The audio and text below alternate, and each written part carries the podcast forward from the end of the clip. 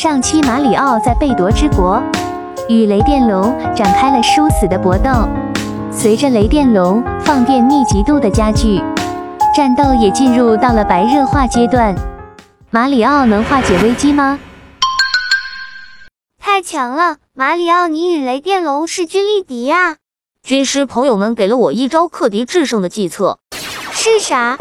那就是把雷电龙头上所插的剑逐一拔除。原来雷电龙是受制于酷霸王在头顶所插的剑，可是我在他头顶拔剑的时间非常短暂，瞧，我都还没拔完，他就恢复元气，又开始放电了。而且他放出的电齿轮是越来越多，他释放的能量不是逐渐衰减的吗？咋感觉一招比一招猛啊？瞧他在地面上扩散的电流波，完全是不留活路的打法。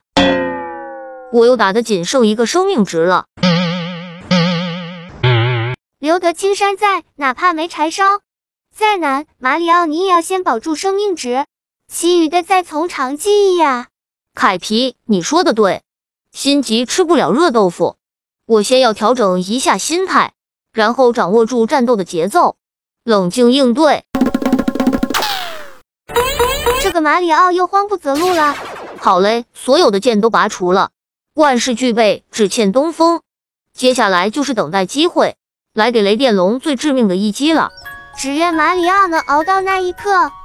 机会来了，机会只会留给有准备的头脑。很显然，我已经准备好了。